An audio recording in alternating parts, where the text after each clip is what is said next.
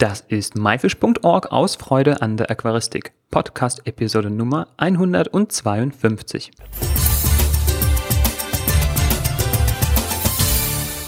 Hi, mein Name ist Joris Jutjaevs und danke, dass du heute wieder dabei bist.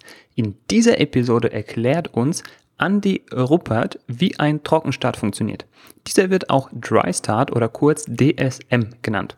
Außerdem verrät uns Andy, wie er die Steine und Wurzeln in seinen Aquarien so perfekt mit Moos bedeckt. Los geht's!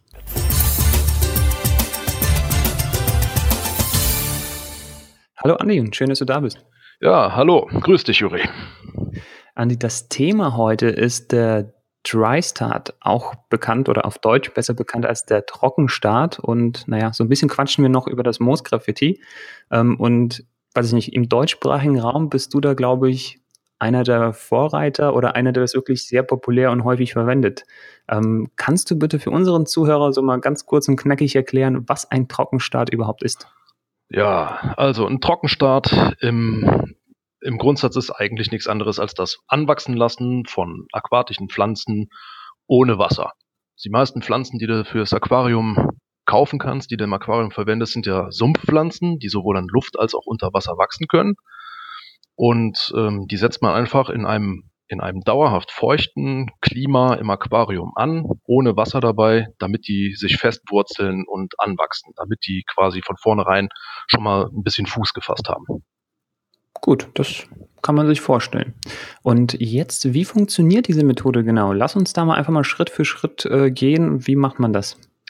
Ja, wie macht man das? Letztendlich nichts anderes als am Anfang ein Aquarium aufzusetzen. Du brauchst dein Substrat, du brauchst dein Hardscape, Steine, Holz ist da erstmal egal. Funktioniert mit, mit fast jedem Substrat und mit eigentlich jedem Hardscape. Und ähm, dann kommen die Pflanzen zum Einsatz. Das Besondere an der Sache ist jetzt, dass man äh, das Aquarium nicht zu nass machen sollte, die Pflanzen in einen feuchten Boden einsetzen, genauso wie man das auch machen würde, wenn man das Aquarium später mit Wasser fluten will, aber man flutet es eben einfach nicht. Das Wichtige ist, dass das komplette Klima nicht zu nass sein darf, man sollte es einfach nur feucht halten. Und damit das auch dauerhaft so bleibt, spannt man eben über das Aquarium Frischhaltefolie. Damit funktioniert das eigentlich mit am besten. Die lässt sich leicht aufziehen, die hat jeder im Haushalt, ist kostengünstig. Und dann lässt man für einen Zeitraum von drei Wochen, vier Wochen, wobei das nach oben hinaus dehnbar ist, das kann man auch locker zwei Monate oder drei Monate lang machen. Ganz normal, Tag ein, Tag aus, Licht für acht Stunden brennen, die Folie oben drauf, ein, zwei Mal am Tag Folie kurz ab, ein bisschen Wasser reinsprühen und ja, das ist eigentlich die ganze Sache an sich. Was man aber natürlich auch machen kann, ist einmal am Tag oder alle zwei Tage für eine halbe Stunde oder Stunde die Folie wegmachen, damit da ein bisschen Frischluft reinkommt. Was ich auch bei mir schon mal mache, ist, ähm, es gibt ja so kleine Oberflächenlüfter für im Sommer, um Oberflächenbewegung zu erzeugen, um die Temperatur runterzubringen. Ach, ich weiß, das, das sind sowieso kleine Ventilatoren für, für die Aquarien, meinst du, ne? Ja, genau. Mit so einem kleinen, mit so einem kleinen, ja, Rüssel, mit so einem kleinen Schacht, der da oben überhängt. Und sowas kann man wunderbar am Aquariumrand äh, montieren und da auch mit der Folie dann drumherum, dass das einigermaßen dicht hält und dann mit einer Zeitschaltuhr so einstellen, dass der dann auch irgendwie drei, vier Mal am Tag da ein bisschen Frischluft reinbläst. Andi, lass uns mal darüber sprechen, welche Vorteile diese Methode gegenüber einem normalen Start hat. Warum sollte man das dann also überhaupt machen? Hm. Vorteile, Oder warum machst du das? Ja, warum mache ich das genau? ähm, ich mache das hauptsächlich der Moose wegen. Ähm, der Trockenstart hat, ähm, was den Moosbewuchs angeht, einen Riesenvorteil gegenüber äh, dem submersen Start eines Aquariums, ähm, weil wenn ich einen Trockenstart mache und die Moose großflächig auf Oberflächen vom Hardscape aufbringe und die lang genug wachsen lasse, dann krabbeln die über den Stein drüber. Die wachsen richtig schön fest und, und ähm, krabbeln halt über, über die Oberflächen drüber. Das sieht nachher sehr schön aus. Und wenn man das dann flutet, das Aquarium, dann habe ich eine flächendeckende, gleichbleibende, gleichmäßige Moosschicht auf den Oberflächen des Hardscapes. Das ist etwas, was man, wenn man ein Aquarium submers starten würde, so nicht hinbekommt oder mit wesentlich mehr Arbeit. Oder das ist so ein Effekt, der einfach sehr lange dauert. Genau. Ein Aquarium. Das, genau. ne, das sieht dann bei dir dann nach dem Trockenstart direkt so aus, als wäre es schon ziemlich lange so, ne? Dies, dieses Moos auf den Steinen angewachsen, natürlich ja. äh, verteilt. Ja, ja, Der, der Wuchs von dem Moos unter Wasser ist ein bisschen anders als der von Moos über Wasser. Das Moos über Wasser, das klettert wirklich über die Oberflächen drüber ähm, das hat einen kriechenden Wuchs. Und wenn ich das Moos unter Wasser ansetze, dann hat das einen eher treibenden Wuchs. Dann hat man so diese schönen Effekte, dass das so ein bisschen überhängt oder das steht so ab. Genau. Und ähm, das ist etwas, was sich denn später auch entwickelt bei dem Moos, nachdem man das Aquarium wieder flutet nach dem Trockenstart. Aber bis es soweit ist, im Trockenstart krabbelt das Moos halt über die Oberflächen drüber. Und das gibt nachher einen sehr schönen Effekt. Ja, das ist dieses Moos Graffiti, was ich eingangs äh, kurz erwähnt habe. Mhm. Äh, dazu würde ich gerne später nochmal kommen. Ähm, lass uns einmal kurz einen Schritt zurückgehen und zwar dieses klassische Trockenstart. Ähm, das ist ja vor allem bekannt oder sehr beliebt, äh, gerade wegen der Bodendecker. Ähm, ja. Kannst du da vielleicht kurz drauf eingehen, also was da die Vorteile eines Trockenstarts sind? Ähm, da würde ich sagen, die Vorteile eines Trockenstarts sind, dass man halt mit einem relativ geringen Aufwand ähm, die Bodendecker in aller Ruhe erstmal sich ausbreiten lassen kann. Hm. Wenn man eine kleine Pflanzenmasse hat und die schön gleichmäßig verteilt, dann hat man, wenn man mit einem Trockenstart ein Aquarium anfängt, da keine Hektik. Da kann man, wie gesagt, über einen langen Zeitraum ähm, gehen lassen in Trockenstart, in der sich dann, in dem sich dann die Pflanzen über den Boden schon verteilen. Ähm, und das, wenn man das Aquarium später flutet, man direkt einen schönen, dichten, geschlossenen Teppich hat. So, die Wurzeln, die, die, die, die Pflanzen, die Wurzeln im Boden fest und bilden halt einen schönen Teppich. Man muss natürlich dazu genauso sagen, ähm, wenn die Pflanzen, die Bodendecker jetzt emers gewachsen sind und dann einen schönen Teppich bilden, muss man beim Fluten des Aquariums natürlich auch ein, zwei, drei Punkte beachten, damit man sich diese, diese schöne Pracht nicht direkt wieder versaut. Weil die Pflanzen, die sind ja dann alle emers gewachsen und müssen sich auch erstmal auf den Wuchs unter Wasser umstellen. Ja, sind also auch Regeln zu beachten, wie bei einem normalen Start eines Aquariums.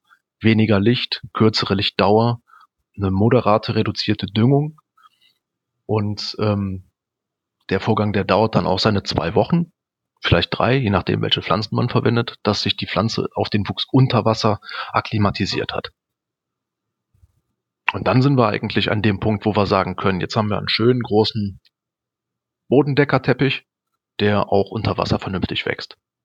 Also das sind auch so die Sachen, die man halt kennt, ne? vor allem gerade mit dem Teppich, zum Beispiel dieses Hemianthus cuba, das ganz, ganz kleine Bodendecker, da haben viele Schwierigkeiten, dass der auftreibt äh, dass der überhaupt irgendwie anwächst. Und ich glaube, so ein Trockenstart macht es vielen Leuten einfacher, weil die dann sich schon im Boden wirklich gut verankern kann durch diesen Trockenstart, genau. schon wurzeln lassen kann, der schon mit genau. Nährstoffen versorgt ist. Und wenn man das Ganze flutet, ja, er muss sich dann zwar immer noch umstellen und wenn man die von dir genannten Regeln wie kürzere Lichtdauer, kürzere Lichtintensität, weniger Nährstoffe, wenn man das alles dann noch beachtet, also wie bei einem ganz normalen Start des Aquariums das auch machen würde, anschließend hat man dann, sage ich mal, viel bessere Voraussetzungen mit diesem Bodendecker, gerade für Anfänger. Genau. Ne? Ja. Wie gesagt, die, die Pflanzen haben dann schon gewurzelt, die treiben nicht mehr auf. Man hat von vornherein eine größere Pflanzenmasse. Ne? Man hat sie ja eine längere, längere Zeit schon an der Luft vorziehen lassen. Und ähm, von daher hat man halt dann, wenn man es richtig macht mit dem Trockenstart, von vornherein ein schöneres Ergebnis, wenn man das Aquarium mit Wasser startet. Man hat halt von vornherein schon optisch etwas ansprechenderes. Und wenn man dann diese, diesen Umschwung von E-Mersen auf Submersenwuchs vernünftig hinbekommt, auch direkt ein schönes, ansehnliches Aquarium. Andi, jetzt hast du vorher das mit dem Moos erwähnt, warum du das hauptsächlich machst. Ja. Und ich hatte das so ein bisschen zurückgestellt. Jetzt würde ich das gerne wieder aufgreifen. Und zwar ähm, ja, ich habe das jetzt Moosgraffiti genannt. Ich weiß nicht, ob man das, äh, ob das so der Fachbegriff dafür ist. Ähm, aber vielleicht äh, ja, liege ich damit gar nicht so falsch. Und zwar glaube ich, kommt das daher, dass man ähm, das Moos schon fast aufpinselt auf das Hardscape. Magst du da ein bisschen drauf eingehen, wie das funktioniert? Na klar. Ähm, ja, Moosgraffiti gibt es ja wirklich, ne? Mal kurz so am Rande. Also, dass man da irgendwie so Moos mit äh, ein bisschen Joghurt und so weiter verpammt und mit dem Pinsel auf der Wand aufträgt und dann hat man da wunderbare Moosflächen. Ist allerdings ein bisschen was anderes im Aquarium. Also, wo ich gerade bei dieser, dieser Joghurt-Methode muss ich sagen, dass das liest man immer mal wieder im Internet, dass das eine, eine gute Methode sei, Moose auf Oberflächen aufzutragen und die anwachsen zu lassen. Ich habe damit aber keine guten Erfahrungen gemacht. Also du sprichst jetzt vom Aquarium, ne? Ich rede jetzt vom im Aquarium, genau. Also ähm, die Moose zu zerkleinern und dann mit, mit Joghurt zu vermengen und auf Oberflächen aufzutragen, das liest man immer mal wieder im, im Internet. Aber ähm, da habe ich keine guten Erfahrungen mitgemacht. Und ich kenne auch andere Leute, die da keine gute Erfahrung mitgemacht haben. Das würde ich so keinem empfehlen.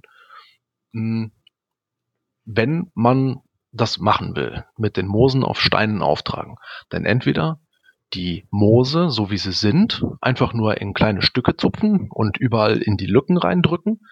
Oder aber, und das mache ich so, ich zerhäcksel das Moos. Wirklich klein. Ich nehme mir dafür ein Glas, pack das Moos da rein, schneide das mit einer Schere in immer kleinere Fetzen und mich dann ein bisschen zerbröseltes Säul dazu. Säul, Wasser und Moos, dass das wirklich so ein Matsch ergibt. Das ist nachher wirklich eine braune Pampe. Und äh, die kann man dann schön auf den Oberflächen auftragen. Entweder mit dem Pinsel oder mit dem Finger. Und das funktioniert eigentlich ganz gut. Und Darf ich fragen, warum du das Soll dazu mischst? Ganz einfach, damit es ein bisschen bessere Haftung hat. Okay, das, das, klebt dann so ein bisschen durch dieses. Genau. Also, Aber das, den Soll muss man auch zerdrücken, so zu Staub sozusagen, wie Mehl. Genau. Jeder, der irgendwann schon mal so ein bisschen Soll in der Hand hatte, wenn man ein bisschen Druck ausübt auf die Sollkörnchen, dann zerfallen die zu Staub. Mhm. Richtig. Ja. Und das dann vermengt mit Wasser und dem Moos. Dann hat man so eine schöne Pampe, die aufgetragen und dann halt einen Trockenstart gemacht, wie eben schon beschrieben, mit der Folie drüber. Nach, oh, ich schätze mal vier Wochen, kommt auch ein bisschen aufs Moos an, ähm, hat sich das schön ange angewachsen, dann ist das an der Oberfläche angewachsen und ab der vierten Woche kann man denn dann mal darüber nachdenken, das Aquarium zu fluten. Ja. Was mich jetzt und wahrscheinlich auch den Zuhörer, der das zum ersten Mal hört, äh, sehr interessiert, hättest du wie so ein ganz grobes Rezept, also wie viel Moos, wie viel Wasser, wie viel Säul, ne, so ein bisschen die Proportionen, wie man das verwendet? Muss ich ganz ehrlich gestehen, nee, habe ich nicht. ich nehme ich nehm mir einfach eine, eine, eine Handvoll Moos, so viel wie eben in dieses Glas, was ich dann gerade da habe, reinpasst, zerschnippel das zu, zu Pampe und mich dann da ein bisschen Säul und ein bisschen Wasser zu. Aber nicht so, dass das dann halt eine Suppe gibt, sondern so eine breiige Masse, so dass das wirklich Matsch ist. Ich, ich hätte gerne so eine Anleitung, weißt du, so für, für, für den Zuhörer so, so, nimm das, nimm das und das und das Ganze quasi dann, also Mixer. Aus dem Gefühl heraus würde ich jetzt sagen, eine Handvoll Moos und ein, zwei Teelöffel Soll. Und dann halt, und dann halt mit dem Wasser noch dazu, aber das nicht zu viel Wasser, sondern einfach so, dass das halt wirklich so eine breiige Masse ergibt. Letztendlich wird es wahrscheinlich auch kein, kein großes Missgeschick nachher sein, da mehr soll oder weniger soll oder mehr Wasser oder weniger Wasser reinzutun. Ähm, wie gesagt, das ist halt einfach nur ein bisschen Beiwerk, was ich für mich immer mit dabei menge, damit man es besser auftragen kann. Die ganze Angelegenheit funktioniert auch komplett ohne Säul. Einfach nur das Moos zu Fetzen zerschnitten und dann halt auf das Hardscape aufgetragen. Hm. Das habe ich mal gemacht. Einfach nur in den Blender geschmissen mit ein bisschen Wasser. Mhm. Dann hatte ich so grüne Brühe und das habe ich dann überall drauf gepinselt und dann habe ich sofort geflutet und gar keinen Trockenstart gemacht. Das war ja, so ein bisschen der Fehler dabei. Das, das, ist dann der Fehler, das ist dann sofort ab. nee, die Zeit die aber, muss man sich dann nehmen. Aber ich muss ehrlich sagen, kleine Stückchen sind irgendwo überall auf den Steinen doch äh, trotzdem hängen geblieben. Ich hatte ja. ganz viele, die dann rumgeschwommen sind, aber irgendwas hat sich dann irgendwo doch festgehalten. Ja. Ähm, ich hatte hier noch die Frage oder habe mir die Frage überlegt, wie macht man das eigentlich mit den Nährstoffen? Weil wenn das Moos auf dem Stein ohne nichts ist, dann verhungert es doch, das braucht auch irgendwas zu essen.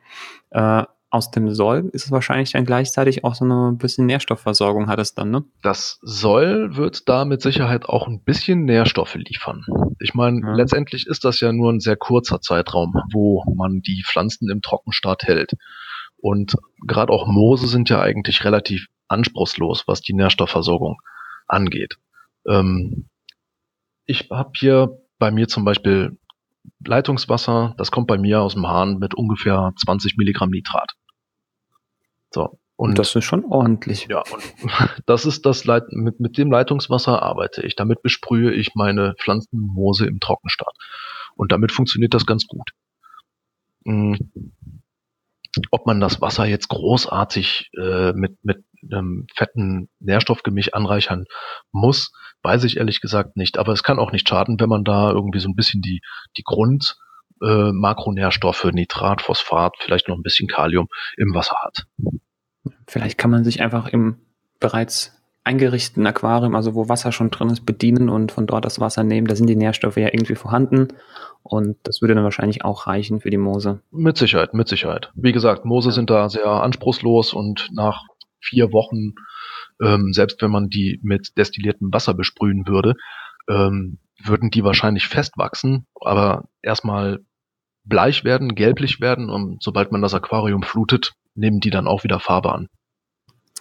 Andi, du hattest vorher das Thema Schimmel erwähnt und ja. das hatte ich auch mal immer wieder gehört, gelesen. Was tun bei Schimmel?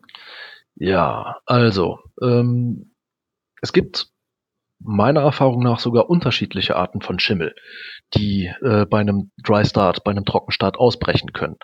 Ähm, der Schimmel, den man fast immer hat, bei der, wenn man wenn man Holz verwendet, ist halt der Schimmel auf dem Holz. Ähm, das ist dann so ein weißer Flausch. Ich habe auch schon mal kleine Pilze gehabt, also wirklich kleine braune Pilze, die auf dem Holz wuchsen. Das ist aber alles gar nicht schlimm. Die Pilze, die im Holz sind und auf dem Holz wachsen, ähm, die gehen meistens von alleine wieder weg. Da habe ich nie großartig irgendwas machen müssen. Die sind in fast allen Fällen von alleine wieder weggegangen, restlos, ohne dass irgendwas weiteres passiert ist. Es gibt aber auch Schimmel, der sich an Pflanzen bildet, die im Substrat stecken, im Soll. Das passiert häufig bei Pflanzen, die aus In-vitro-Kultur kommen oder submers gewachsen sind und sich dann auf den Emersenwuchs erst nochmal umstellen müssen. Deswegen bevorzuge ich einen Trockenstart, wenn ich einen mache, äh, mit Pflanzen, die schon emers gewachsen sind. Ich meine, das ist ja die meisten Top-Waren, die aus den großen Gärtnereien kommen, sind emers gewachsen und von daher würden die sich da fast anbieten. Ich muss ganz ehrlich sagen, ich weiß nicht, wo dieser Schimmel herkommt bei In vitro oder, äh, oder Submersen. Ich glaube, ich habe da eine Vermutung. Ich erinnere mich an das Interview. Wir hatten äh, die Anne Braun zum Thema In-vitro-Pflanzen interviewt. Ja. Ähm, ich glaube, da hat sie das erwähnt. Äh, und zwar das Medium, in dem die Pflanzen, also In-vitro-Pflanzen gehalten werden. Das ist ja so ein Nährmedium. Ja, und ja. der hat weiß nicht, so gelösten Zucker oder sonst was, also wirklich sehr nährstoffreich. Ja. Und wenn man den nicht richtig abwäscht, ist das natürlich super Nahrung äh, für alle möglichen Bakterien und Pilze. Ja. Ähm, das könnte wahrscheinlich eine Ursache sein. Das heißt, diese Pflanzen einfach äh, gründlich abwaschen, weil die sind sozusagen komplett mit Nährstoffen benetzt. Im Becher sind sie steril. Ja. Und äh, wenn man sie dann eben rausholt, dann muss man diese Nährlösung abwaschen, weil ansonsten ist es so, als hätte man Nutella im Gesicht, ja. okay. Ja. ja ähm, ist meine Vermutung. Das kann durchaus sein, ja, ja. Klingt nicht schlecht, die Vermutung. Also es ist, es häuft sich auf jeden Fall. Also wenn man einen Trockenstart macht mit In-vitro-Pflanzen oder submers gewachsenen Pflanzen, ist die Wahrscheinlichkeit für Schimmel wesentlich höher als mit emers gewachsenen Pflanzen. Ja, aber ja. dann mal zurück zur Frage, was tun, wenn man diesen Schimmel hat? Auf Holz hast du gesagt, der geht fast von alleine weg. Genau. Was tun bei, ja, jetzt auf Pflanzen im Soil, wenn sich das irgendwo dazwischen bildet? Gibt es da irgendwas? Entfernen oder zumindest ist das der Weg, den ich dann einschlage. Weil das etwas ist, das, das ist dann eine Schimmelkultur, die sich scheinbar von Pflanze zu Pflanze durch das Substrat ähm, übertragen kann. Oder zumindest habe ich den, den Eindruck. Deswegen, sobald ich da eine Pflanze sehe, die irgendwie anfängt weiß zu pelzen, dann nehme ich die raus. und muss halt dann im Zweifel irgendwann später eine Pflanze nochmal nachsetzen. Andi, ich weiß, du hast eine Seite und bist äh, oder so ein Blog und bist auch im sozialen Netzwerken aktiv. Wo mhm. kann man da mehr von dir finden?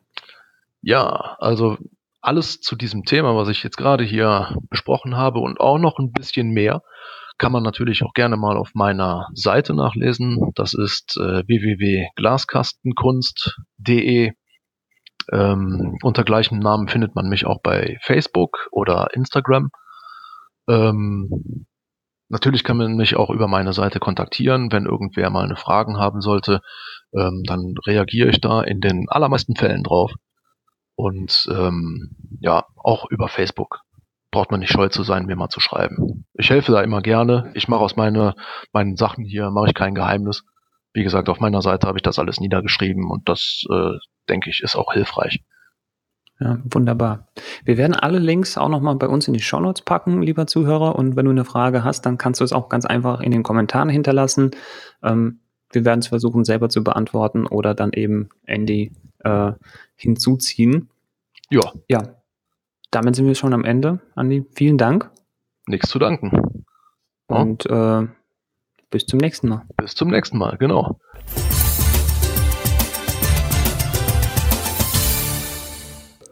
Das war das Interview mit Andy Rupert zum Thema Trockenstart und Moosgraffiti. Die Shownotes zu dieser Episode mit Bildern von der Moosmatch-Methode sowie Andy diese praktiziert und seinem Trockenstart findest du zusammen mit allen genannten Links unter www.my-fish.org-episode 152. Wie immer Episode als Wort und die Ziffern 152. Das war myfish.org aus Freude an der Aquaristik. Tschüss und bis zum nächsten Mal. Dein Juris.